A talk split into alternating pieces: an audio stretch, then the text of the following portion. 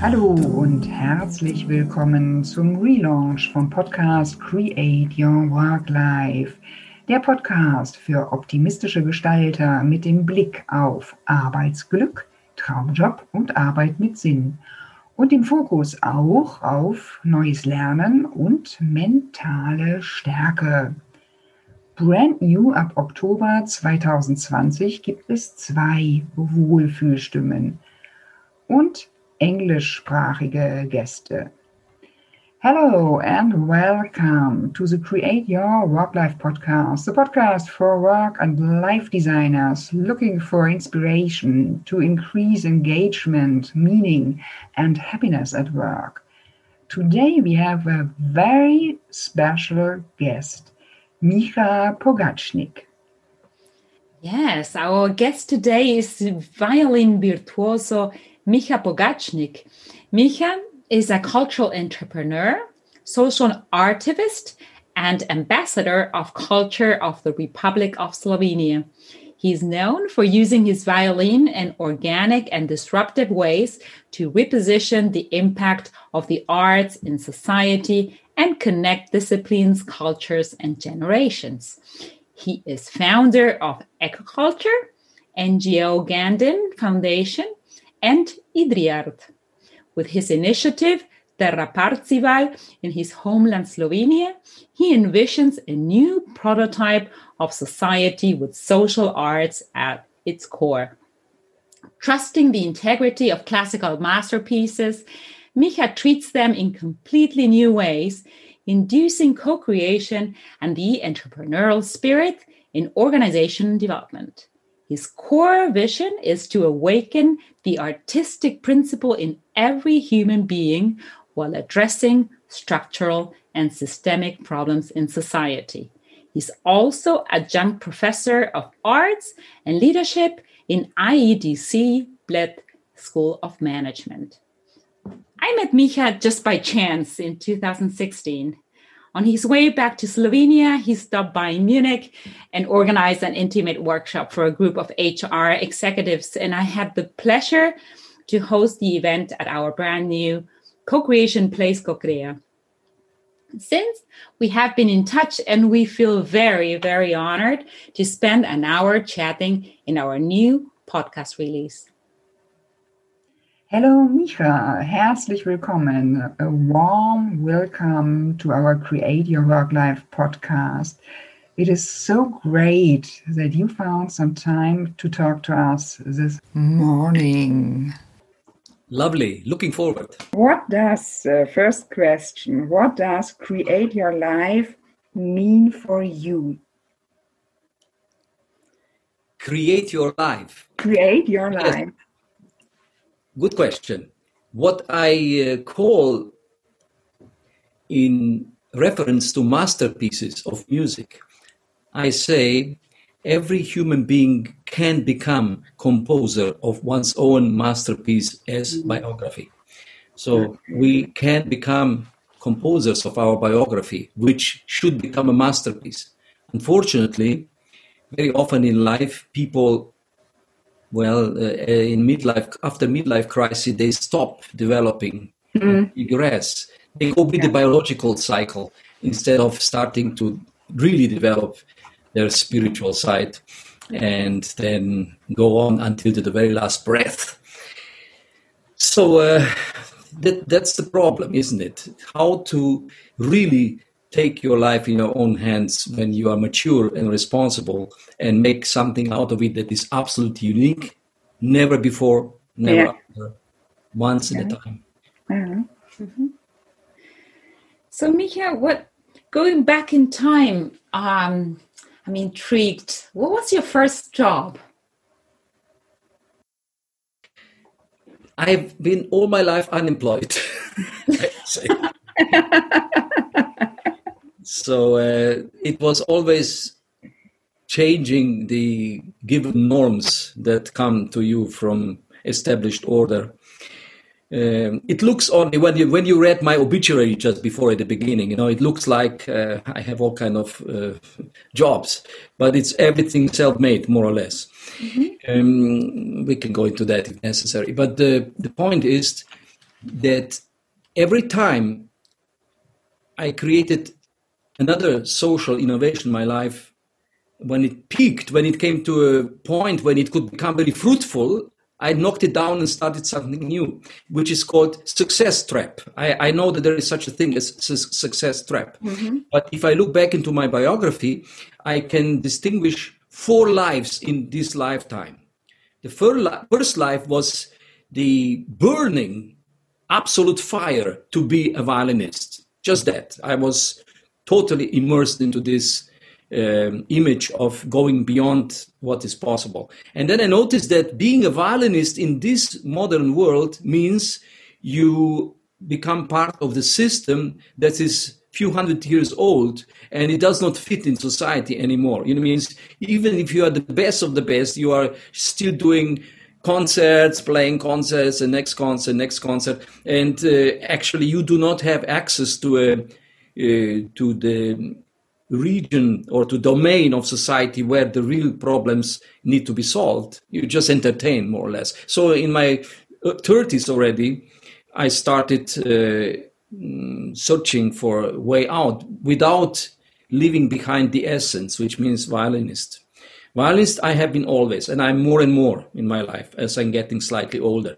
But I have said to myself, violin is the key to unlock the social problems and to unlock the future. So to say, how can I find the lock into which this key fits, so to say. And the first unlocking was in a magic place, mm. most magic place in Europe, is the cathedral of Chartres. You may have heard about it, the first Gothic cathedral. That is where I, in, in 1980. Oh my God, it's uh, 40 years ago. I played my first concert there and realized that actually you do not play on small instrument there. You have to learn to play on the cathedral. You have to imagine this cathedral is instrument, and now how do you bring this huge space, which is created out of the musical um, principles? we know that you know all the measurements of the of the Chartres Cathedral prove that they are musical. All the the relationships, the sacred geometry, and all that. So how do you expand your senses in a sense?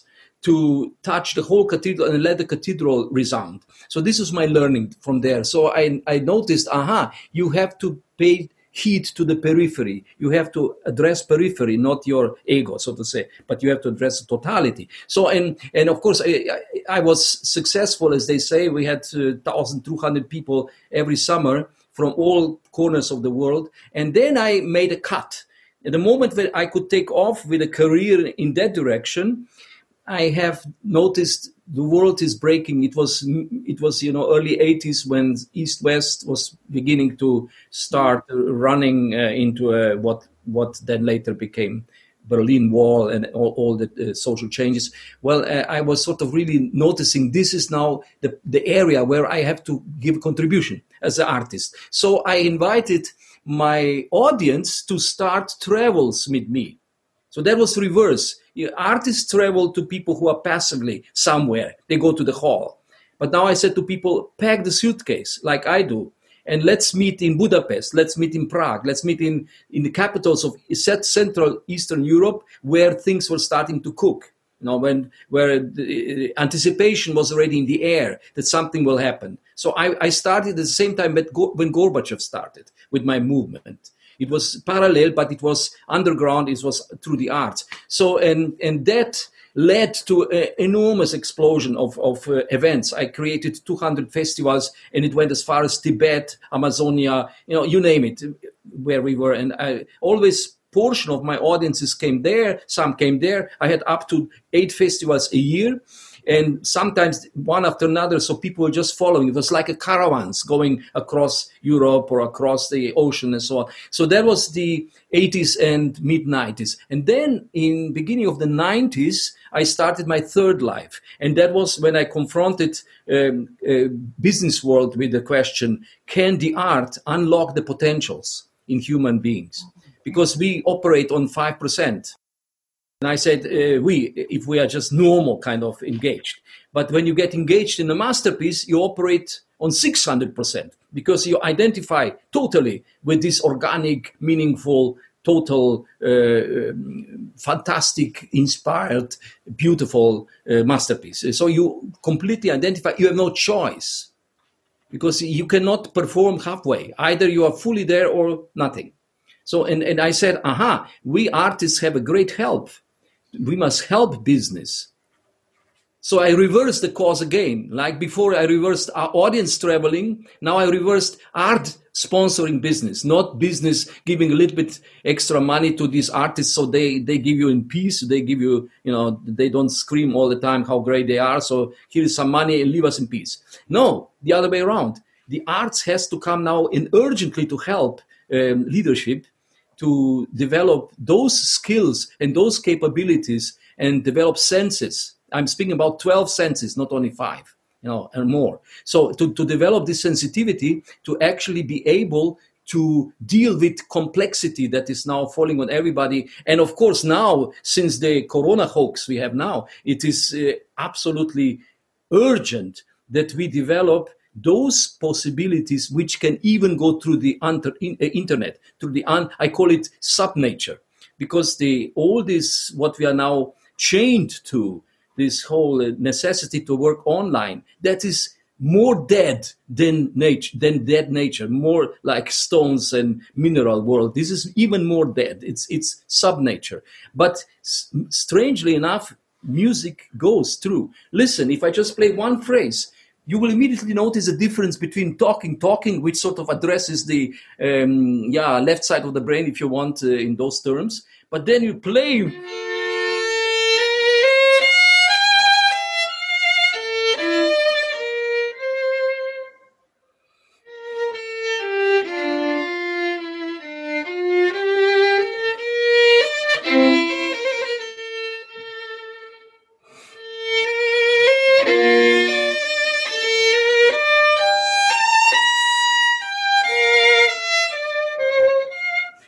start playing, completely the, the, the space changes, the magic comes, the beauty comes. And now, of course, uh, the problem we have at this moment with, let's say, teaching leadership and so on, is that people, when they enter this experience of music, they start just enjoying it.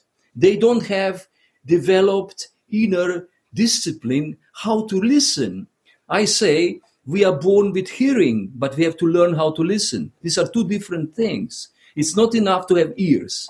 One has to learn how to actually steer with, one, with one's own attention directly with the music unfolding, with this create, creation unfolding, to be with it, not to be outside and just like it. Mm-hmm. Because there is nothing worth in confronting art if you just react.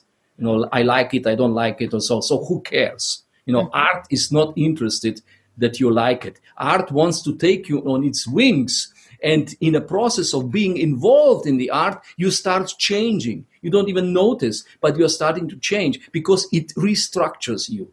Your whole inner human being starts breathing in a different way. It is restructured. And this inner source of potentials that we all have, when you are finished, when you get through the masterpiece experience, on the other side, when you come out, you are suddenly on the other level. You can now deal with your immediate problems with different kind of tools. So this is why I work in, in a business environment. Um, okay, does that make sense to you?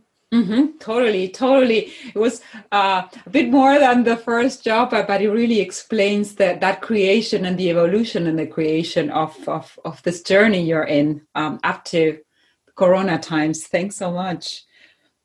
So, um, what would you like me now? Um, please ask me some questions. I, I, I, can tell you all kind of things. Um, but you already said in my obituary, which you had at the beginning, right? You already said that my, my bottom line is repositioning the role of the arts in society mm-hmm. because it mm-hmm. is now in the wrong place. It's in the place of, uh, let's say, um, snobbish entertainment, more or less. Mm-hmm, mm-hmm, mm-hmm. beautiful concert hall, but now what's happened? You cannot go to concert anymore. So anyway, so here we are. Uh, the arts has been cut away um, for good reason because the arts are very dangerous. Especially, they can wake up people because what we are now confronting in this crisis time is who is asleep and who is waking up, mm-hmm. huh? isn't it? Mm. So there we are at this threshold of waking up, not only living in the mainstream uh, media, which sort of tells you what you should think, and but actually starting to think for yourself mm-hmm. and to think and to go beyond abstract thinking that is where the arts come in they put life and and uh, flexibility into your thinking so i invite therefore my audience my leaders my clients i invite them into into music to experience a journey on which they learn a fundamental capability of a performer. Because we performers we are all the time when we perform in a state of positive schizophrenia which means we are we are two people at least two if not more people in one person. On one hand we are completely engaged totally with with no exception. You are you are in the piece at the same time you're observer and you guide this other person who are who is yourself as well so you are divided into many people while you perform. That is why the performance is, is brilliant when, when things go right, because you guide yourself and at the same time you are completely, you see, and that's not possible in usual business deliberations. We stay in a, in a mode of uh, black and white, yes and no, you know, this kind of dualism where well the feelings are out they say in business thinking and doing and they completely forget that in the middle there is feeling which sort of corrects, which guides, which gives sense of is something real, is something true, or is something just you know a PowerPoint presentation. Um, feelings. That's a very very important topic. When you when you think back to school days, to your school days, and learning in general, Micha, when do you think that you starting enjoying it, and what did it make so special for you? And second uh, question, um, was there someone in your life that had a special role there? Yeah, this is connected mm-hmm. because um, intimately it's connected because on one hand we go through the schools and yes there is a model you have to go through and later in life you when you think back there is so much that you learned that you have to unlearn. Mm. Learning had steered you in certain direction, and in order to find your way through the labyrinth of life, you have to first unlearn a lot of things that are sort of there a residue in your in your inner uh, memory. So that's one thing. But then through this um, monotonous, very often, yeah, uh, trashing that you have to go through in the schools, there comes moments of the Sternstunden. In, in yeah. So for me, there was a Sternstunde, the moment of stars, when I have heard my great uh, idol, I could say, violinist, the greatest violinist of all times, Henryk Szeryng. When I was 12, you know, I was knocked out. I couldn't eat and sleep for one week. You know, when I heard him wow. play Brahms Violin Concerto in Ljubljana, it was total. Uh, I was reduced yeah, to to zero. And since then, when you have this extraordinary inspiration yeah. in life, since then this is like something that pulls you forward and everything else doesn't matter so much yeah. and uh, it pulls you forward and the dangers could be that you would want to copy something like that but i have in my life uh, somehow uh, always uh, refused to make recordings. So I, I would not be copying what is already there, dead on the discs, but actually I was always looking for the living uh, uh evolution or development. And that led me to a very different place despite the fact that I was so much inspired by one particular style. So, uh, to, to not, which led me, as I say, to this place where I'm now, namely to be a violinist and actually stick my nose in everything else uh, besides violin and uh, explore what would it be if the art would become uh, the central thing in society where actually uh, decision making and learning would be always elevated by this phenomenon um, phenomenon fact of resonance. You know, resonance here.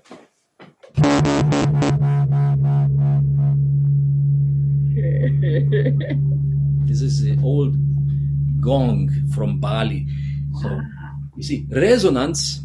Well, I have now technical term. I call it resonance platform. How do we achieve a state of inner experience as a group, as a team, as a company? How can we reach, reach that platform which I call resonance platform, which is of course very obvious when you observe a concerto with orchestra. And when you play symphony orchestra, they, they it's before they start playing, they are just normal people, quite problematical people, musicians. You know, I wouldn't I wouldn't recommend you to get involved in musicians. But once they start playing, they are instantly transported to that place, which is uh, quite something else because they are now within masterpiece masterpiece. Mm-hmm. and that is the place which is really productive and very dis- disciplined. And it, it's not like discipline because oh i have to be now disciplined. Yeah. it's, it, it, there's no question about it. It's normal. So this super normal experience becomes normality.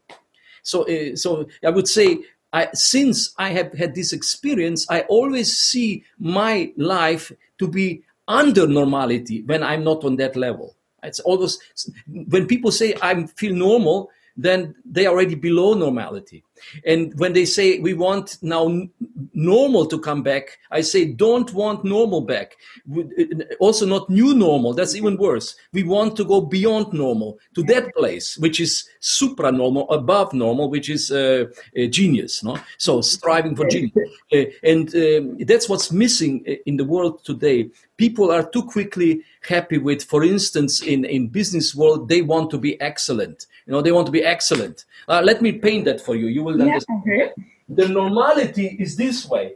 Here we are now, and this is the next quarter. That's normality. And this is like five million profit. Yeah. So that's okay. so people go there, and when they are there, they get applause. Uh, they get uh, perks and extras, you know, and uh, they feel like they are excellent. Mm-hmm. So now we artists, we go like this. Here, 50 million. Yeah. So that's that's our approach. Mm-hmm. What do you like better? Yeah. genius. genius. genius. Lots of so, energy so and these people who want to be excellent as a goal. I say, don't take that as a goal. That is a starting point. Yeah. In arts, if you're excellent, you just came fresh out of the some school or so. Then you're excellent. Then you start. Mm-hmm. And 10 years, 20 years, 30 years, 80 years, 300 years then maybe you get better but it, it's it's going beyond excellency myth mythology mm-hmm. that that's what so it comes out of engineering of course we know that and um, i love to have engineers in my audience because yeah. after three minutes they forget they're engineers and they become human it's very mm-hmm. Just um, you mentioned something about you don't want to be with an artist or something like that. But how does that how does your day-to-day life uh, look like um, daily life yeah it's all art.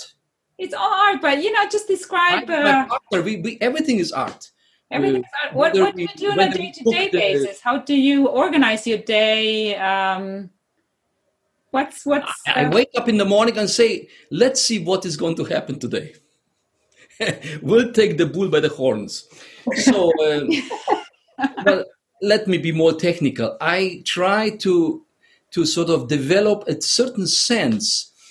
Um, yeah, in life, we always have the feeling we live from the past into future, right? Mm-hmm. So the stream of time from the past to the future. And that's where we are conscious. But there is another stream of time that goes from future into the past at the same time. And we are not conscious of it.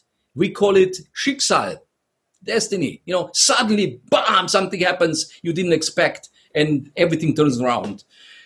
And that stream, which is goes from the future into the past, is far more interesting to follow in life than the one that is so boring. You know, going from the business as usual, you know, how to handle things, and then you go on in life. I'm always concentrating on emerging future. What is coming? What wants to embody in life what is really now an issue what is the most important thing and then be able to immediately detach from business as usual and handle that which emer- is emerging. Because emerging things have very weak signals. You have to learn how to listen to that. It's it's not usually not a big stuff. It's it's very subtle. But we, if we learn to to listen to that emerging future, then we start, you know, it's very good for business as well, I'll tell you, because then you are the first who does the right things in order for your company to, to prosper is because you have gotten the signals of what really should happen and what tomorrow will be the main issue. Mm-hmm. Mm-hmm. Okay. You work a lot with um, executives and with people in companies that, that have really important roles, etc.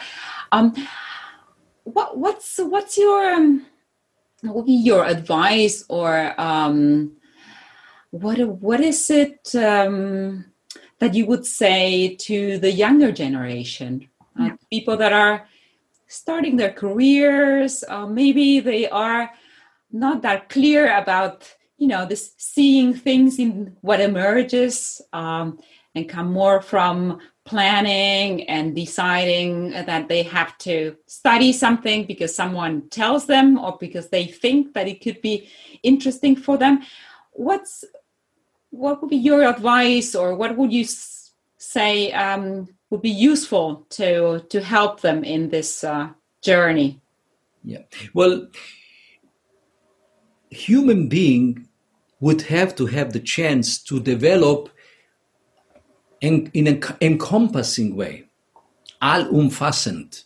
And this is today a problem. We have very often what I call, please don't take me uh, for using that word, a lot of professional idiots out there, including myself uh, sometimes. You know, because when you are just concentrated in, on one issue and you get very good at it, but have no idea how that relates to everything else, then there is a big danger in life. We have so many people on their own islands right now. And this is question is how to connect.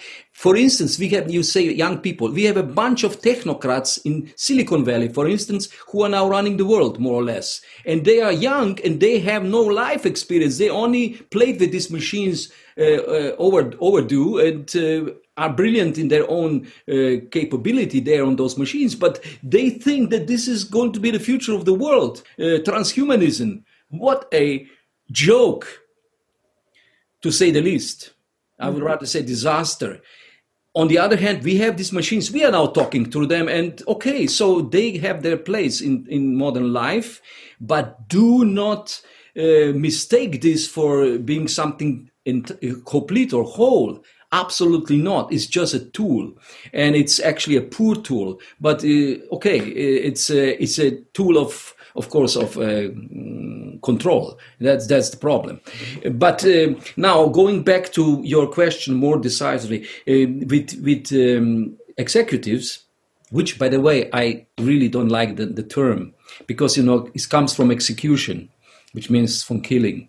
So we have to invent some better word for for chief uh, empowerment officer. Yeah, um, leaders chief yeah like hr you know he's also stupid human being is not resource so i always say human resonance mm. officer not human resources uh, but okay now um, for for chief execs what is important because they have decisions and performance to do in front of company and the world and these decisions will have uh, potentially huge um, uh, ripples all over society uh, so what they need to know is that if you make your appearance and you perform on, on very important issue, look at the artists. How do they perform and what is in a behind performance? Namely, how we pre- prepare ourselves to perform. You know, my friend said uh, there is front stage, there is backstage in, in, and there is uh, also a place for the soloist, you know, for the art. So there are,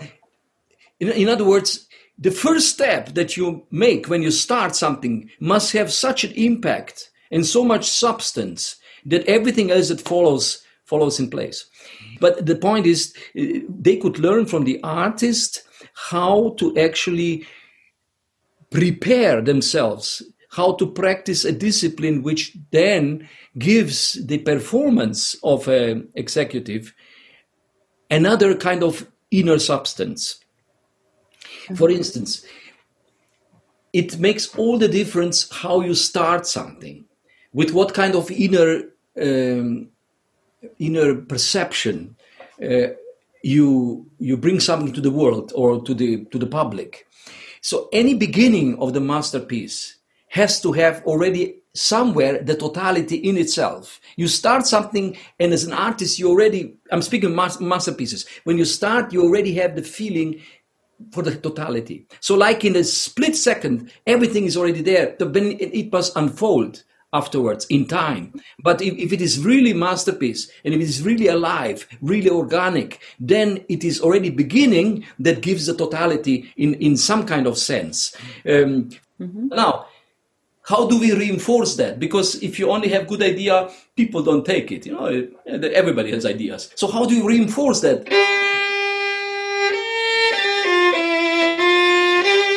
You see, the second step is like this.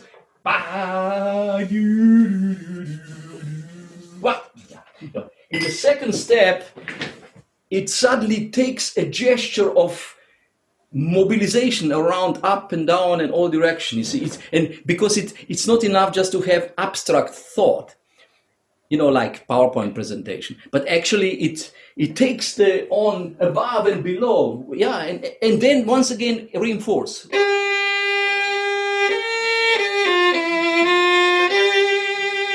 it's already more real now huh? it has and, and what happens then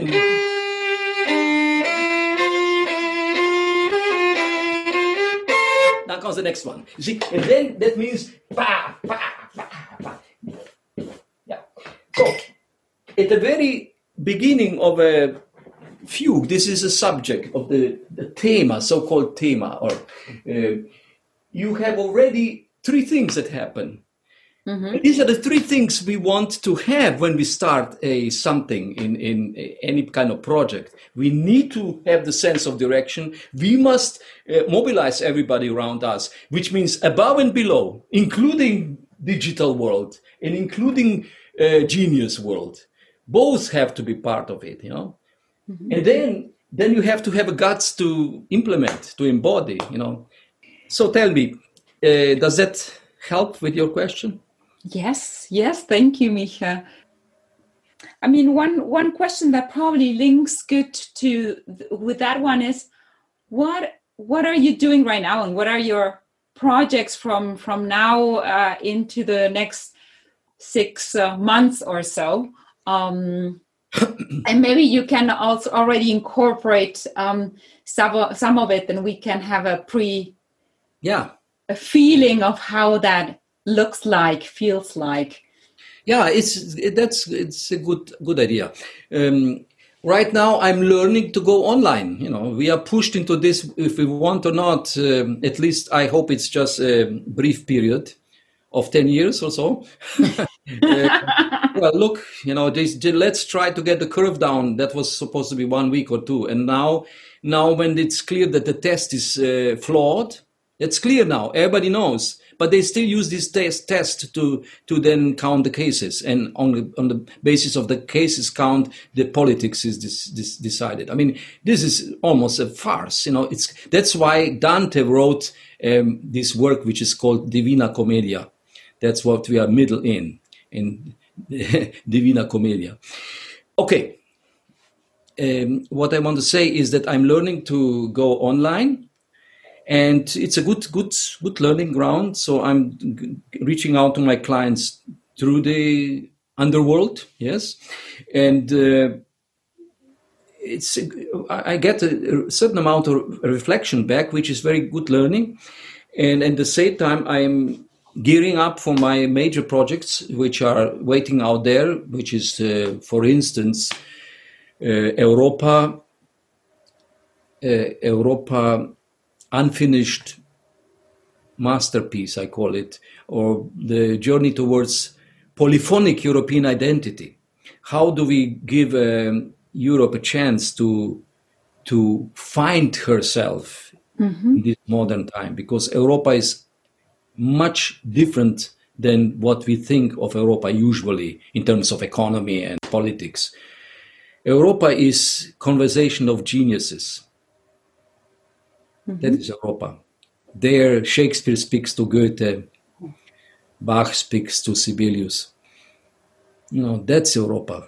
And everybody who comes, you know, when, when the Chinese come to Europe, they don't go to some kind of uh, research about our social blah blah. They go to the place where Mozart was born to get the feeling for that. They know that Europe is something that the world is waiting for, and that is this genius expression of of uh, soul of the nations. Well, not nations of peoples, one could say, of regions, which is expressed through uh, individuals who came in all these places in various forms that reach, who reached reached a plat, platform where where there is a polyphony, something that comes together and makes this variety of Europe so beautiful and so meaningful, and. Um, that has been put to museum, to the concert hall, and to, to places where it is sort of half alive, and it's just you know uh, more or less entertainment.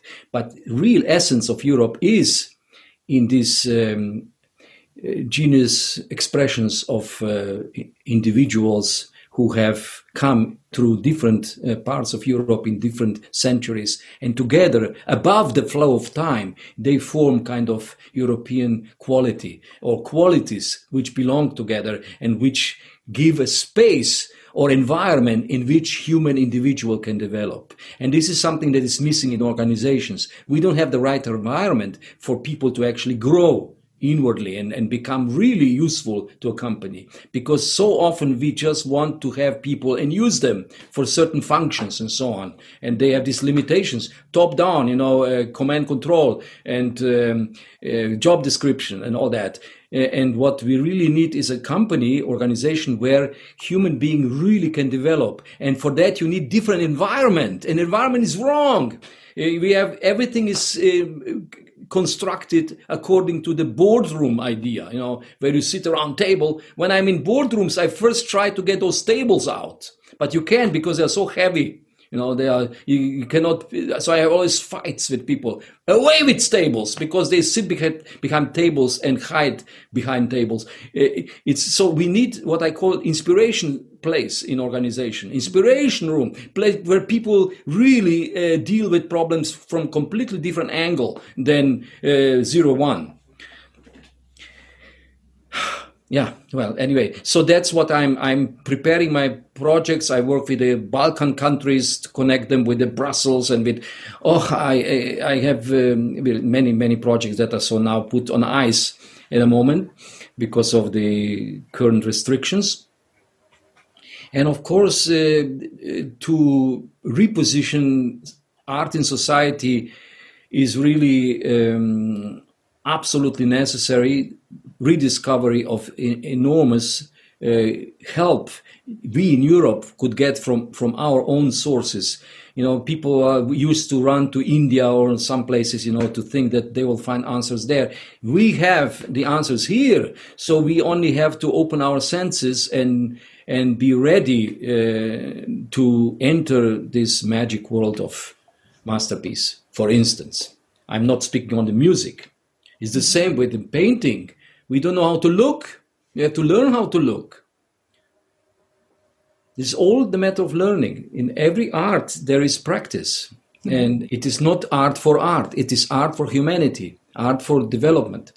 And this is where I'm looking for, for those who resonate with me because one person cannot do it. It's impossible. You know, we need to be many to sort of uh, turn the paradigm around, mm-hmm. namely to discover the power, soft power, gentle power of arts. That's why I work with a lot with women also. Do you know Christine Engvig with WIN, uh, uh, Women International Network uh, conferences and so on? For mm-hmm. instance, we mm-hmm. work a lot together, and and generally women much more quickly uh, respond to this urgency to to develop gentle power, mm-hmm. which, uh, mm-hmm. where art becomes so important.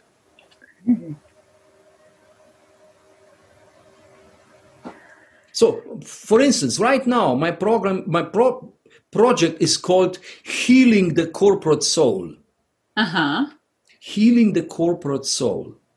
Because there are so many wounds everywhere through, through the banishing in to be at home and uh, not able to restricted travel, not be able to, to feel the people, to meet the people, to lose identity behind the mask and all this, you know, all that goes, all is connected. So I say my project is healing the corporate soul. Now, in order to go, maybe, maybe we should concentrate on that for a moment. Is that okay Yeah, interest? that would it would be great to get a glimpse of what, yeah, what such a program feels. Yeah, Um, yeah. What it is is this is how I approach, and, and I'm pleased that you talked about senses before because our sphere of senses is very much corrupted. You know, when child is born, look what what sense perceptions a baby had, and then gradually they are they are turned down, they are squirted, they are misused. You know, the senses, senses. This is such a such a divine instrument. You know, when child is born, it has only one sense. Everything is touch. Everything has to go in mouth. You know, and then it falls apart into twelve senses, like twelve constellation of the stars. And um, yes, the normal science only knows five, but we go way beyond beyond that. I work with work of Rudolf Steiner. You know, his his uh, sense science of senses is extraordinary. So um, um, first thing is senses need to be cleaned, so to say, have to be activated, uh, refreshed, uh, uh, nourished, and if you do that, then you start beginning distinguishing qualities in the world. Because world is pregnant with qualities but the, the type of life we lead makes us not not being able to notice changes and differences in qualities no matter in what field you go which sense perception whether it's food taste or whether it is uh, sense uh, seeing uh, not talking about sense of thought and th- those are already um, much too far from the reach. But the sense of um, perception let's seeing hearing um, and then feeling yourself through the senses in another person that is what i call learning to ask the parzival question i'm referring to parzival the great figure of middle ages that was captured of course by wagner and that's why it's known otherwise would not be known but the real author um, there are many but the main author is the the so to say creator of medieval german language wolfram von eschenbach. He has actually uh, with his Parsifal epos of 24,000 verses, you know, in mid- medieval German language, he created like foundation for the German language, like Dante for Italian. So he, his main, main work is uh. And Parzival is a archetypal story. It is a story of the modern young human being who is struggling despite the fact that he's the best, you know, Parsifal never falls from the horse except once at the end. But he's always the one who wins. So he is uh, the most successful if you think about modern managers, you know, and leaders. And yet he goes into big, big trouble because when he comes to the goal of his life, namely to the Grail Castle, he is not able to ask the question which everybody there waits him to ask because that question would redeem the wounded king, would redeem many, many uh, sorrows in the world, and he would become the king. But he doesn't ask the question because he's ignorant. He's only looking but doesn't see. So, consequently, the rest of his life is seeking Grail Castle and learning to ask the question. And now tell me, isn't that something that is so important for our time? People don't ask questions. They only repeat what mainstream media tells them. Mm-hmm, mm-hmm. You answer the question. This is strange. Corona. Where are the dead? Nobody's dead. Everybody's fine. And everybody's locked down. Huh? How strange. So, uh, healing the corporate soul means that we learn to ask our our uh, co our, our uh, what, shall we say fellow human being the question with compassion the mm-hmm. question of compassion learning to ask the question in such a way that with all your inner substance you spill over into the person you ask and you really are interested in what is their problem mm-hmm. not like how are you today? You know and there is nothing behind. People say that in states mostly. How are you today? It's just you know empty words. But really to learn to how to open up discover something unique about our fellow human being because your senses are absolutely engaged and then asking them what is your problem? What what what ails you uncle asks mm-hmm. Parsifal. What is your, tell me, I'm here for you, I'm listening, mm-hmm. I support you. Uh, and if we develop perception and learning to ask that kind of question out of real compassion, real feeling permeated inner substance, then people open up your fellow human beings open up and they tell you about it and they are so grateful that there is somebody who is there to listen to you. And that is the beginning of the healing the corporate soul. You can say be, simply care about people but that's not enough. Uh, i want this to be terminus technicus you know to be something that is very like a like a tool but not a tool you learn and then you say how are you today? You know it's some it's inner development you have to grow into this capability of asking that question. Because while you learn to do that you start changing. Mm-hmm. you also are starting to ask yourself the same question. What is my problem? And now i'm going to take a masterpiece and i'll show you this journey. Okay? And then when we are finished mm-hmm. then we can have the final conversation is Excellent. it a good plan? Excellent. That's a that's a great way to exemplify this journey. All right. So then let us go. Effective, no? And especially they never forget because this is so different. The day this stays forever or for, for 10 years at least. And therefore it becomes a guiding line for Monday morning. I call it Monday morning. Because on Monday morning, when you are back to your company, old patterns die stürmen auf dich, stürzen auf dich, they sort of, uh, they overwhelm you. And that's where you need something really strong to put against it. And that is the experience of masterpiece. Mm-hmm. Because they say, no, no, no, no, no, no, we don't want to go back. We want to go forward. So let me now play through so then we can have the final conversation.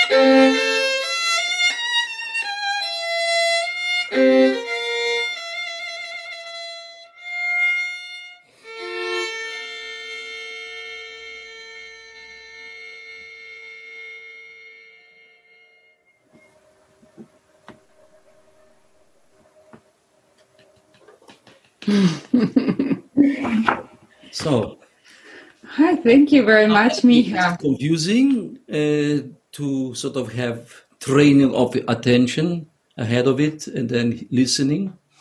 I can guarantee you that if I only played without the other thing, you would not be able to really differentiate because it's beautiful and moves on. But now, when you learn to differentiate, you suddenly notice it is like nature, it is organic and it is meaningful. Every element has its place. Imagine human life would be like that. Mm-hmm. Mm-hmm. Yeah. Yeah.